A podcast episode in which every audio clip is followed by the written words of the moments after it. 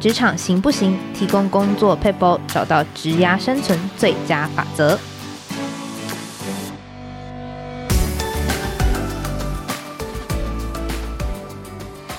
听众朋友，大家好，我是经理人月刊采访编辑吴美心。在今天的单元，我们会提供职场大小困扰的小撇步，让你解决工作烦恼，即学即用，为职涯加分。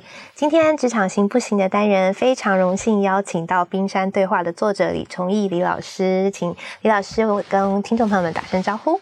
好，谢谢美心，谢谢经理人啊，很高兴今天来这里跟大家分享啊，我写这本书还有一些职场上面的一些经验。我是李崇义。对，这次会邀请到老师，是因为老师在二零二二年九月的时候出版了这本《冰山对话》。那事实上呢，在出版的时候，我们编辑部就一直敲碗哦，说很希望可以听到老师的对谈。所以老师其实，在我们的呃推荐人选名单当中已经维持了一阵子。那今天非常荣幸可以邀请到老 师，谢谢大家，谢谢。那我稍微看一下版权页，老师在这本书呢是在去年九月的时候出版嘛？那到了大概很十一月的时候。然后还不到月底哦，其实还不到两个月就已经第五刷了，所以在书榜上面其实也相当热门。那我想《冰山对话》会这么红的原因，一部分是因为大家很好奇，就是诶萨提尔的这个沟通方法也好，觉察方法也好，大家很想就是学习如何更好的沟通。那另外一本书，我想它比较特别，是在过去在谈萨提尔的书，很多都是在谈亲子教育或是教育现场方面的一个应用。那因为老师过去背景。的原因，老师曾经在国外的上市公司担任过副总裁，嗯、那也把这个职场经验带入到萨提尔的沟通方法当中。所以在这本书萨呃冰山对话当中，其实有非常多的职场例子。我相信呢，也是很多职场工作者所需要想要学习的部分。那我快速帮听众朋友们整理一下，由萨提尔所提出的这个冰山理论，它其实指的就是。听众朋友们可能可以想象一下，就是一座冰山。那我们的行为呢？它其实只是冰山上面所展露的一小角。那实际上呢，你的行为其实是受到你的感受、感受的感受。你的观点、期待，还有你深层的渴望、深层的自我所驱使的。那所以说，其实，在老师的书中提到，很我觉得有很大一部分是在解决说，当我们想要解决一个职场上面的困扰，或者是更广泛一点，我们把开口开的大一点，就是在沟通上面的困扰的时候，其实最重要的是你要去处理第一层。你的感受的部分，那我觉得在职场上面比较困扰的是，因为职场上，诶，很多人都会跟你说，哦，你不要生气啊，你不要抱怨，你不要埋怨，就是这个好像跟呃我们想象中理想上面应该达到比较萨提尔这他认为比较好的沟通模式，它其实是有一点冲突的。嗯、那老师怎么样子去看待这个冲突的状况？然后我们怎么样子去取得一个算是平衡吗？好，说到这个，其实跟我们过去被怎么对待有关啊。嗯，因为从小的时候，还有这个社会哈，就是我们以前小的时候，如果你是在哭啊，在生气啊，反映出来这些动作，通常不太被允许。对，那就连带着我们通常对自己有一个观点，也就是如果我哭了，好像爸爸妈妈都说你哭什么哭，这个是懦弱的表现。啊，你有什么好生气的？你不理智。你生气了，然后情绪化了，这个是一个不讲道理、不合逻辑、不理智的一种表现，会给你一个评价，对，会有一个标签，所以导致着我们自己通常不允许这样的感受。但我们回过头来想，其实感受本来就是人的这个啊、呃，我们讲外感官跟内感官，就是我们的内感官的一部分。那它本来就是很自然的，怎么会连我们自己的感受都这么难以去靠近跟亲近呢？嗯。如果没有办法跟自己这么靠近的话，我们在人际关系里头，或者是说在职场里头，我要怎么去靠近我的同事，或者是我的下属，你就很难去接近他们了。这个我在书里面也有提到，比如说我过去在台湾的一个工作的经验，当我自己，我以前在一个公司里面担任是啊、呃、挂的是一个主任的 title，是好，当时我一直都觉得说啊。呃我上面没有经理嘛，我是总监直接 manage 我。对。那我一直想说，我应该有机会当经理才对。哦。呃，后来呢，这个总监他找了一个经理来，就是空降在我的头上。嗯。嗯，当时我就挺不爽的，我写在书里面。我其实不太不太高兴。对。然后我就去找这个总监谈话。那总监就跟我说：“哎呀，这个崇义你。”你的工作能力是不错的，然后你又有外语能力，还有你的组织能力也很好。那但是你毕竟还是年轻了一点啊，你没有这个太资深的经验。我找一个这个在业界里头很资深的这个经理来 coach 你啊，让你更多的经验，然后啊，你就可以慢慢慢慢的成长。当时我听不进去，嗯，因为我我其实，在情绪上，我非常的纳闷或生气，说怎么不是我？怎么不是我？对，我觉得这好像很人之常情，一定会生气。之所以会这样想，就是我过去一直认为我自己是表现的不错的。那经理啊、嗯呃，总监以前也告诉我说我表现的不错，是，所以我在这里头有一股情绪。哦，那总监当时并没有针对我的情绪来琢磨，嗯，他只是跟我讲道理，嗯，这个就是我们很常看到的职场的惯性，嗯，老板跟你讲道理啊，可是为什么我我都知道他讲的是对的，我接受不了，对，但我怎么接受不了？所以你看哈。老板也好，或者是 HR 也好，当他们来跟你谈，如果你是做 HR 的，如果你是经理，当你去跟下属谈，下属在这里很生气、很气愤，你不断的要跟他讲道理，去打消他的生气，嗯，打消不了的。哦，他的心里面还是会有一股情绪，没有办法去流淌，嗯，所以怎么样去看到一个人的内在，这就是我们说的，如果你有办法。潜到一个人的冰山下头去，因为冰山这个萨提女士谈的冰山架构是啊、上面的那一层只有占了十分之一，也就是说，今天美心穿红色的衣服，我看到美心穿红色的衣服，假设我对这个人有一个批判，有一个观点，嗯，我觉得我不喜欢红色的，我就觉得这个人不好，那表示着我只看到他的十分之一，我就在开始跟他做这个批判，做互动。嗯。我其实不了解他的内在，嗯，或者是说我今天看到一个人，一个下属来跟我争取说他要做经理，我只针对他说的话，我来做批判，但是我没有看到他内在发生了什么事，那自然而然我就跟他没有办法太靠近，一个人靠近不了，那你就很难跟这个人有一个很好的这个相处的这个连接啊，大概是这样子。所以老师的想法是说，当我们做一件事情，你先有了这个。呃，比如说我看到一件事情，我先对它产生了一个批判，那可能就无法跟它产生一个连接跟靠近嘛。嗯、但我想，萨提尔女士或是老师在这本书当中很重要的部分是在处理我们怎么样子去潜入那个内在的部分。那老师其实，在书中当中有提出一个 S A G E SAGE 理论，就是你要 see it，S 是 see it，你要看见情绪。嗯 A 是 acknowledge，你要去承认情绪；G 是 grant，你要去允许情绪；那 E 是 embrace，你要去拥抱情绪。嗯、那老师把这个是成为四个法则，就是你要潜入刚刚说的萨提尔女士说的第一层，它其实是你的感受。你要潜入你的感受，其实你有这四个步骤要去做。但我自己在想的是，诶，会不会其实在第一步，比如说我看见情绪这个部分。对于一般人来说就是很困难，因为老师其实在书中有提到，呃，情绪可以分成很多，譬如说可能是生气，我可能是委屈，我可能是愤怒，我可能是呃心酸，或是觉得自己很可怜等等。其实情绪有好多种，我怎么样子去看见我自己深层的情绪？好，所以我说要潜入到冰山下头去看待一个人。在看待一个人之前，要先能够了解自己的冰山。哦，所以我打个比方，我刚刚说我在台湾工作的时候，嗯、我要争取这个 manager 这个职位。是，那我的总监来就跟我说道理。嗯，这时候如果你是总监的话，你可以先去感觉一下自己。当一个下属来跟你谈要加薪、要升官的时候，你的内在有感觉吗？哦，因为一般人就会想说。怎么办？他来跟我提加薪，我该说什么？我该怎么做？对不对？这么说好了，比如说我就是美心你的下属，是我今天来跟你说，为什么不是我当经理？你怎么会在外面找一个空降的人来？嗯，你这样对我很不尊重，诶，你知道吗？如果你是我的这个直属的这个主管，你内在会有感觉吗？我觉得一定会有。那个感觉会是什么？我们就要来看这个东西。哦，他的感觉会是。会是烦躁吗？当你的下属来跟你争取的时候，我会有烦躁感吗？嗯，我会有不安吗？嗯，或者是我内在会有担心吗？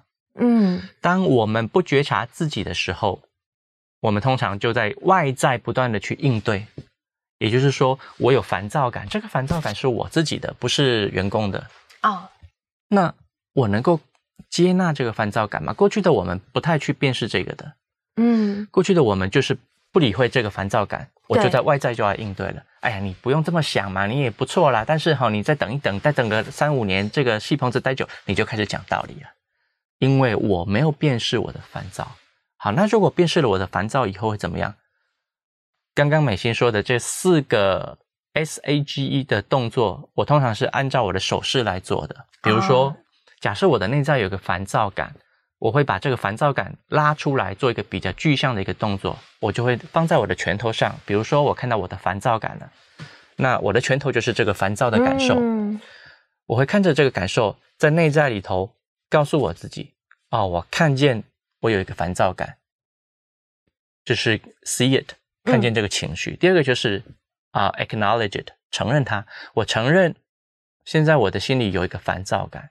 第三个 granted。就是我允许我的内在存在着一股烦躁感。第四个就是 embrace it，embrace 其实这个字有点拥抱的这个意思。嗯，所以我我说的这个情况就是把我自己的烦躁感慢慢的收回到我的胸口，然后深呼吸一下，然后去接纳、拥抱或者是爱这个有烦躁感的自己。当我这么做的时候，等于说我的情绪开始有了一个出口，我自己能够看到了。那么我就会稍微平缓一些些，经常做这个动作，去中断过去我们就要刺激一来就要不断回应的这个习惯。嗯，我就可以不会这么的在外在这么的毛躁，就要一下子就要去指责别人，一下子就要去讲道理。嗯，我就不会了，我大概就会我比较平稳了。那么再来应对的时候，我们就可以大量的去好奇对方，靠近对方。嗯，比如说啊，美心，你来跟我争取。经理的这个职位啊，美心啊，当我找一个外面的经理来的时候，你会生气吗？那美心可能会说，他很生气呀。对。当我能够点明他的情绪生气的时候，我就开始进入到了美心的内在的冰山了。所以我说这本书我在谈的时候是，其实沟通是一条由内向外的道路。由内的意思就是我自己能不能够先了解清楚跟靠近自己的冰山，这是由内，再来向外。就是我能够靠近别人的冰山。第二个，当我自己能够连接了自己，接纳了以后，我大概也就比较能接纳对方的冰山。他有生气，他有沮丧，他有挫折，我也能够接纳他的情绪。那他就生气吧。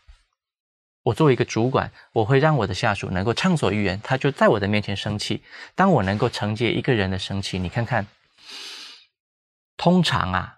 这个员工他会觉得跟你更靠近一些，嗯，他会觉得你是能够接纳这样子的我的，我就愿意跟你多倾诉一些，因为这个老板我不用害，我不用防备了，我不用害怕了，我不用跟你太多保持距离了，因为你能够承接得了我。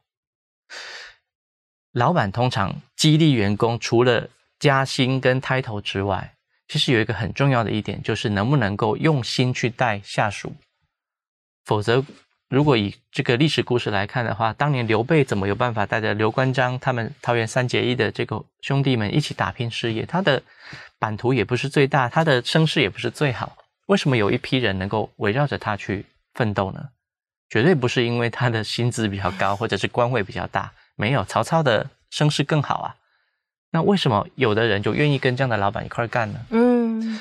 因为它触及到了一个东西，叫做内在的渴望，这个就是冰山的最下层的那一个层次。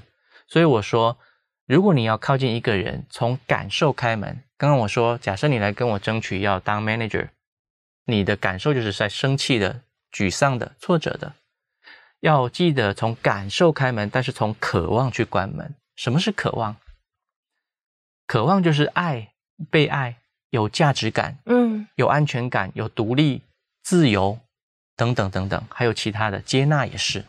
好，当一个人他是能够有自由的，或者是他能够被接纳的，他就有机会跟这个人更靠近一些，那我们的关系就更紧密了。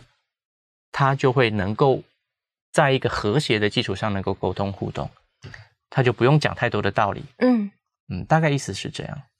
刚刚老师其实提到一个重点是，其实人都是渴望被接纳，就是即便是生气的我，哎，主管面对这样的我，他还是可以去接纳，不会去给我一些。给我批评或者是去反对我，那主管嗯、呃，员工自然就会觉得哦，好像这个主管他，我可以在他面前展现真实的自己，那就会更进而去愿意去跟主管袒露心事，或者跟主管去进行连接。我觉得这这是一个呃非常，我觉得是非常理想的境地。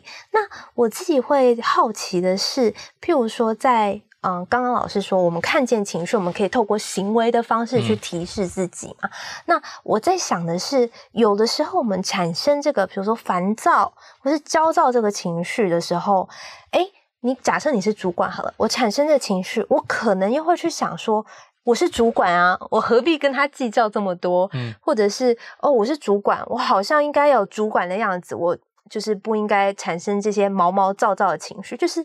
呃，就像呃，在冰山理论当中说到的，你的感受之后产生之后，会有另外一个是你感受的感受。那我在想这一块可能是很多人他也很难克服或是很难处理的，就是当我有一个情绪，我怎么样子去真实接纳我的情绪，而不是对于我的情绪有个批判，觉得啊、嗯。呃，我产生这种情绪也是不应该，然后我作为这样的身份，我不应该去做什么，就是也是一个框架，我怎么样子去破除对于这个情绪的框架，对于自我的部分，这个就是有一有一个说法，就是这也是修行啦。嗯，很多人，譬如说主管，你可能会有个观点，我是老板哎，我干嘛 对你，我干嘛对你好声好气啊？对，我我有一个位阶，你就是听我的就对了。对。可是我们当哎，人家说这个换了位置换了脑袋，以前当我们在当下属的时候，我们也很讨厌老板这样，但怎么会是？你看这个跟在家庭里头是一样的，过去爸爸妈妈怎么对我们的？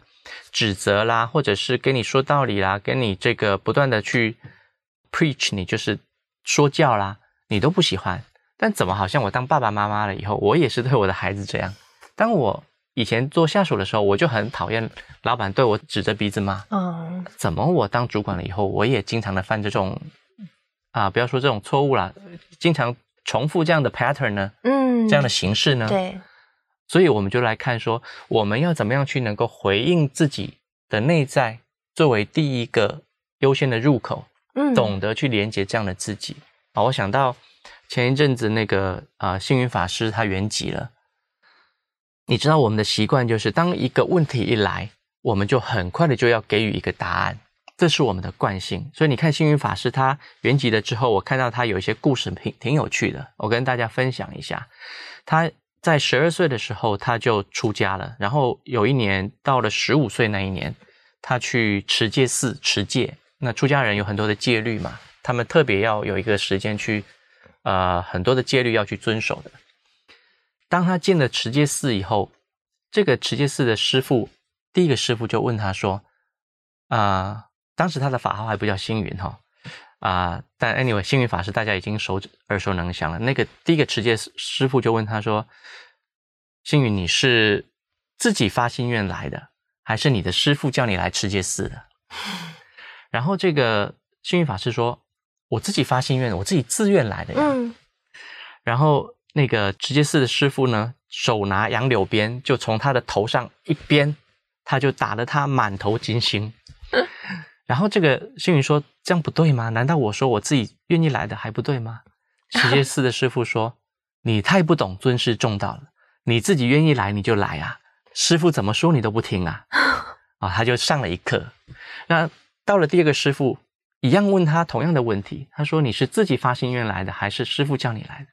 因为有了第一次教训嘛，所以这个要尊师重道。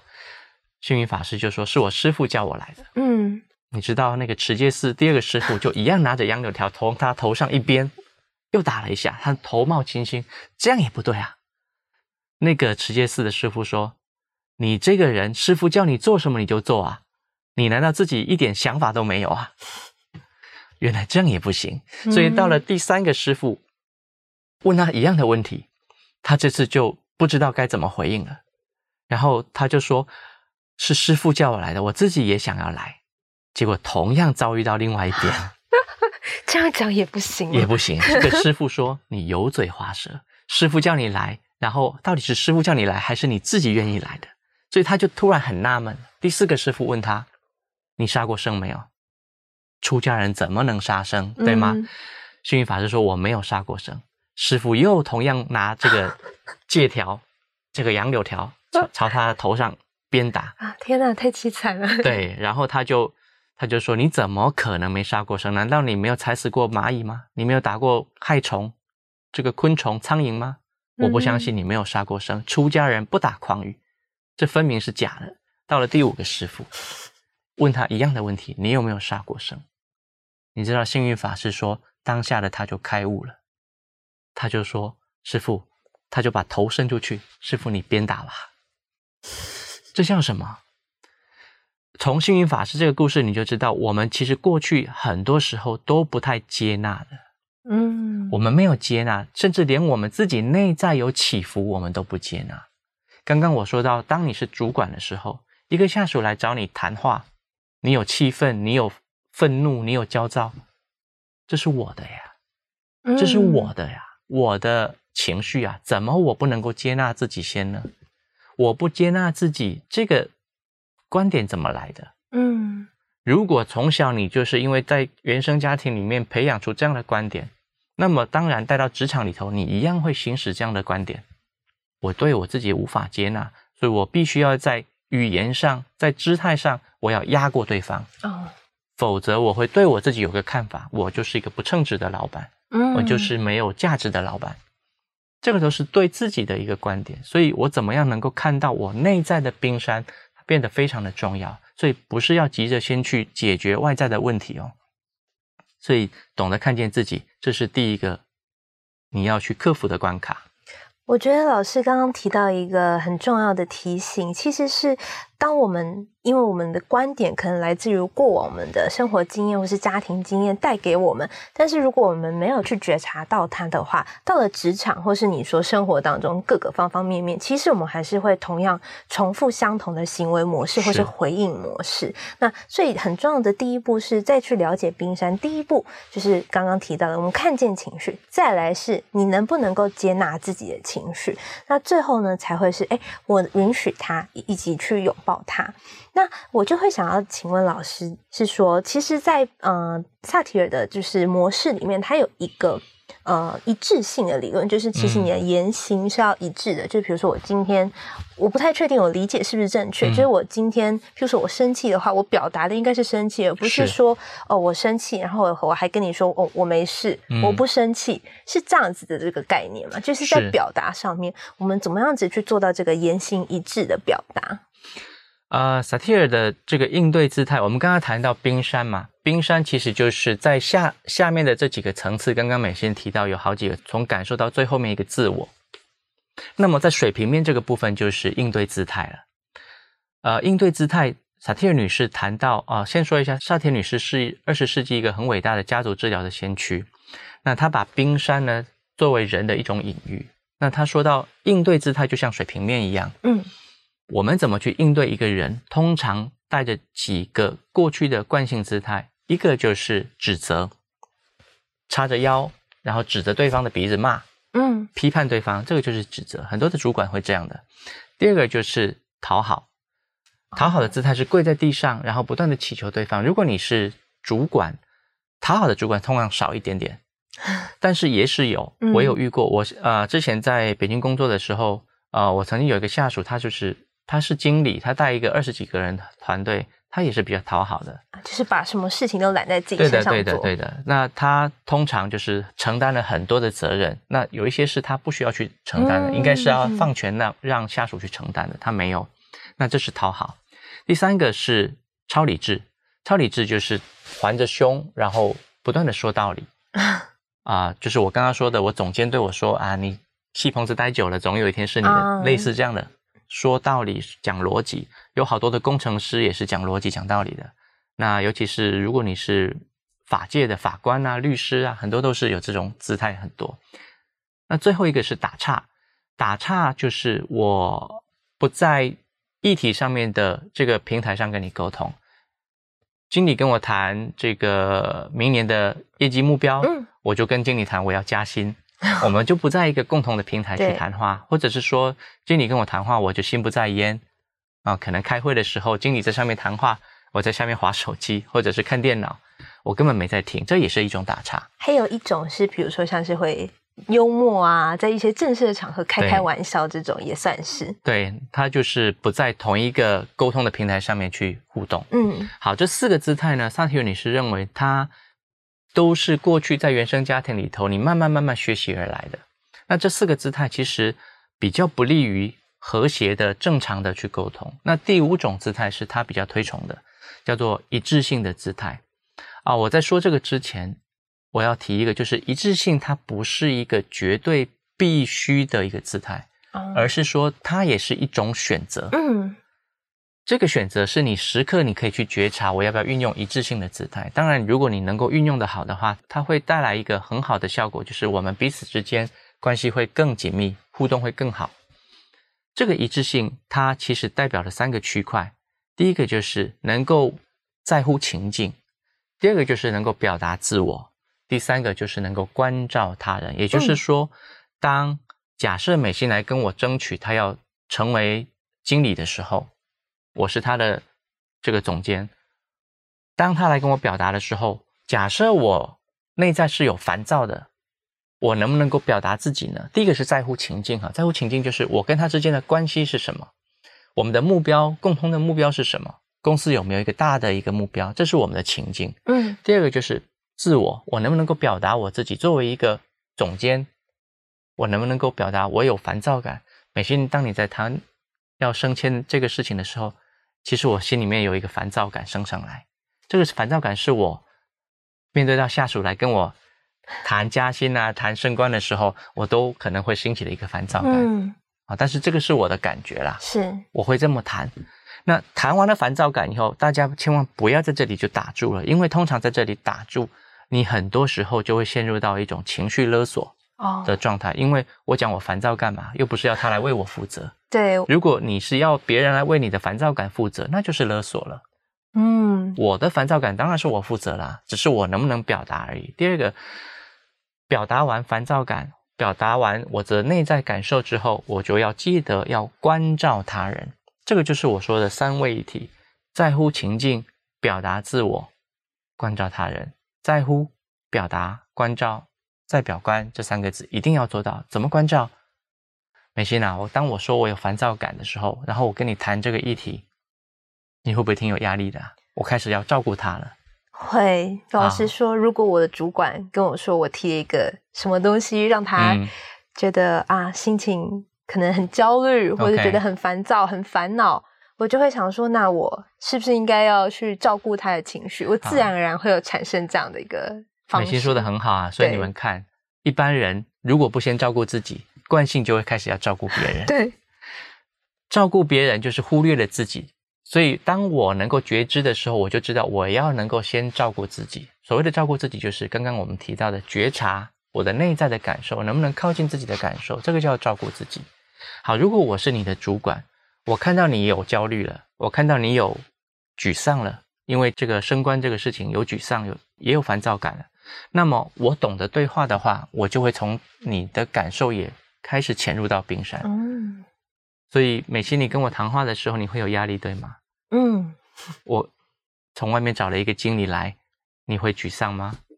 嗯，对，一定会。你会，你会感觉挫败感吗？嗯，会啊。如果你会的话，可不可以来谈一下你的挫败感是什么？嗯，我们在这里就打开了一个缺口，嗯，我就能够进入到美心的内在里头去听听看，他发生了什么事。哦，原来他可能里头有一个感受是挫败感。沮丧跟焦躁，这些下来，他的观点是：我工作了这么长时间，怎么不是我？这是他的观点。嗯嗯、第三个，他有个期待，他期待工作了一两年以后就能够升经理，这是他的期待。啊、还有一个，他的渴望是什么？我们最终的对话都是要走到一个人内在的渴望，那就是他有没有一个价值感的渴望？我作为你的下属，我有没有价值？我能不能够被认同？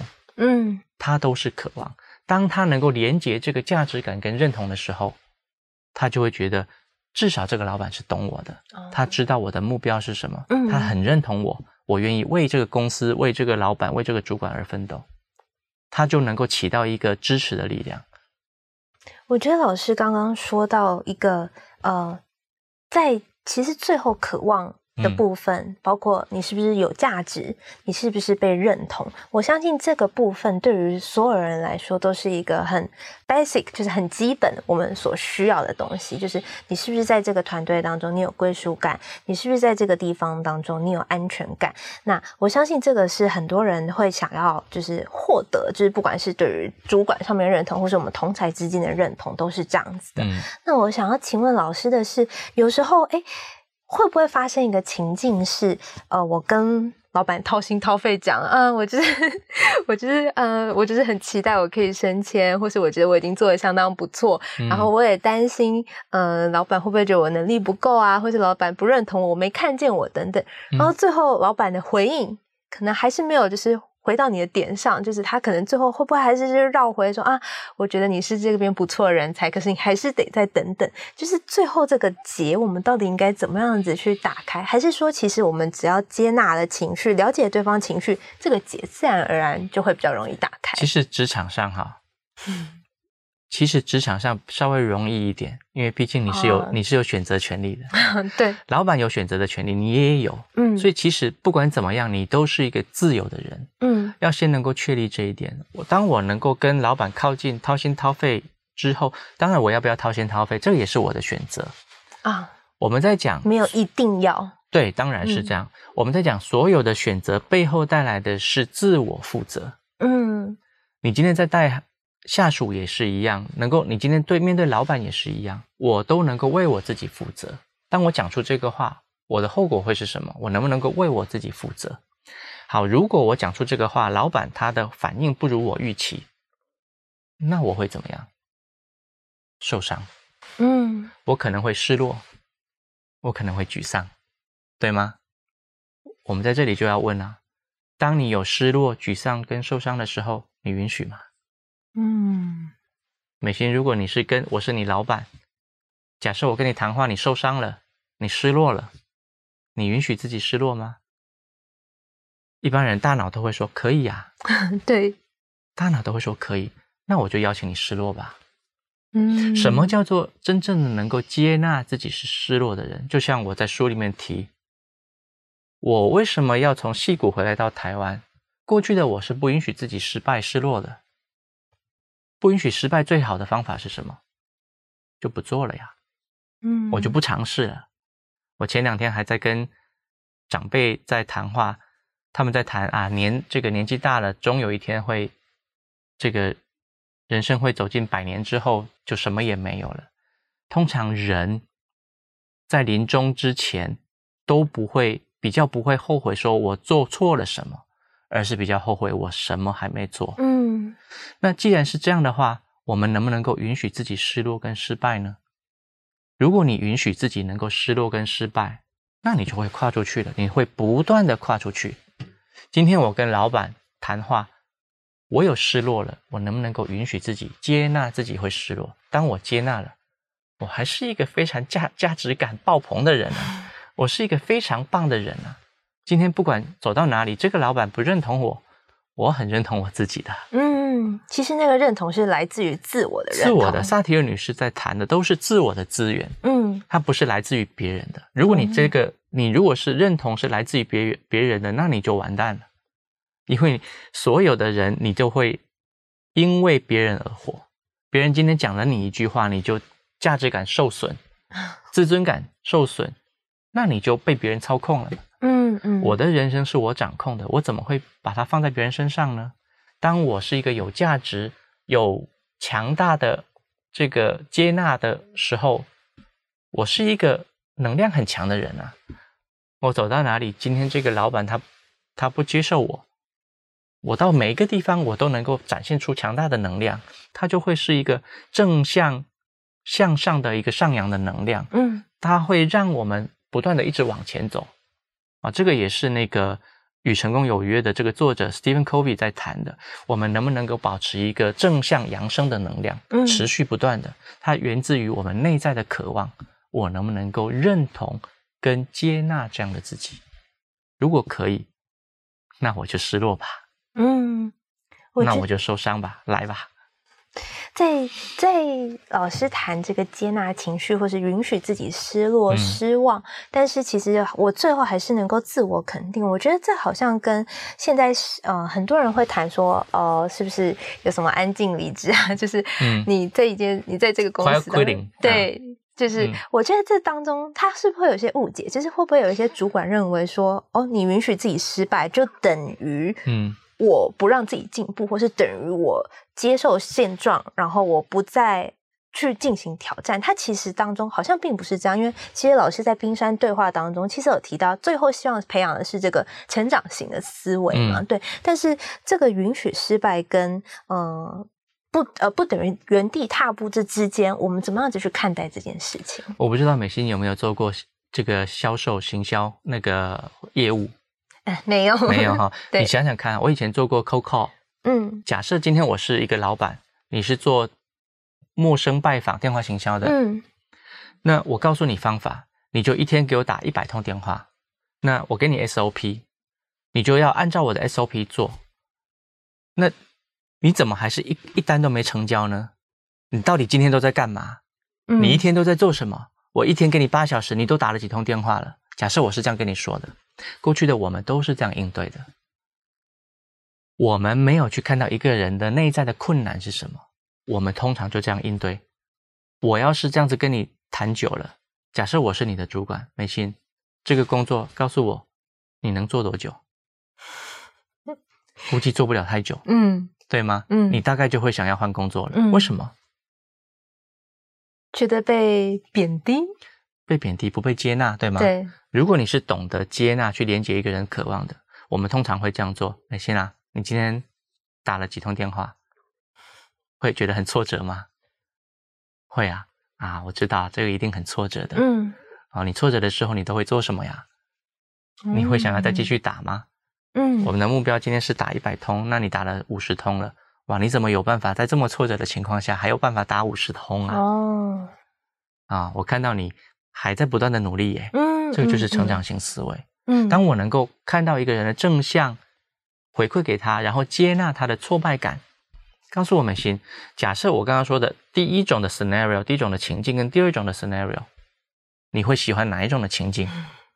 一定是后面的后者，它会让你更有力量为这个团队付出吗？会。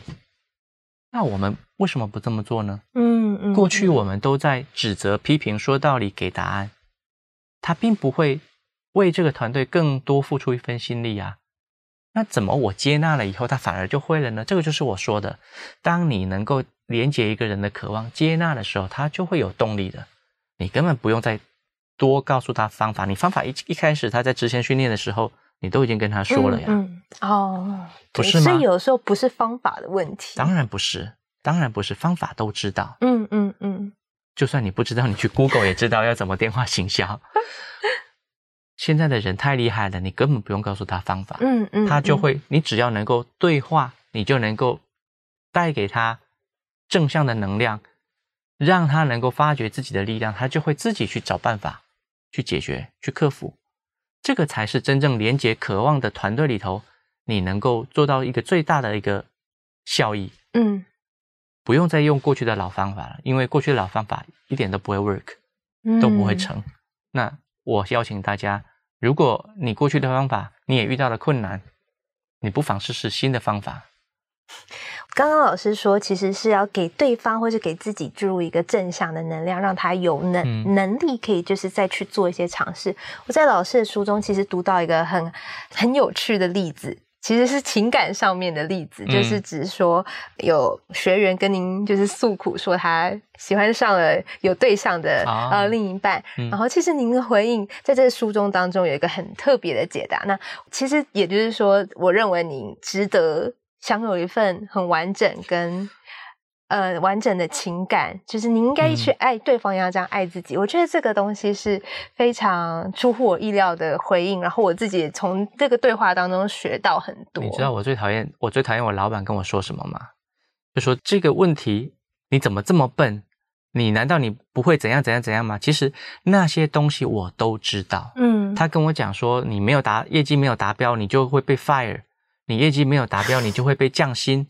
我都知道啊。嗯，你干嘛一直告诉我我知道的东西？嗯嗯嗯。所以美心刚刚提到那个一个女学员，她在办公室里头遇见了一个她心爱的人，但是她是作为一个小三的一个地位，也就是说，她的喜欢的那个男生有家室了。我们通常过去都在干嘛？都在说啊，你不要当人家小三，你不要破坏人家家庭。你以为他不知道吗？他都知道啊。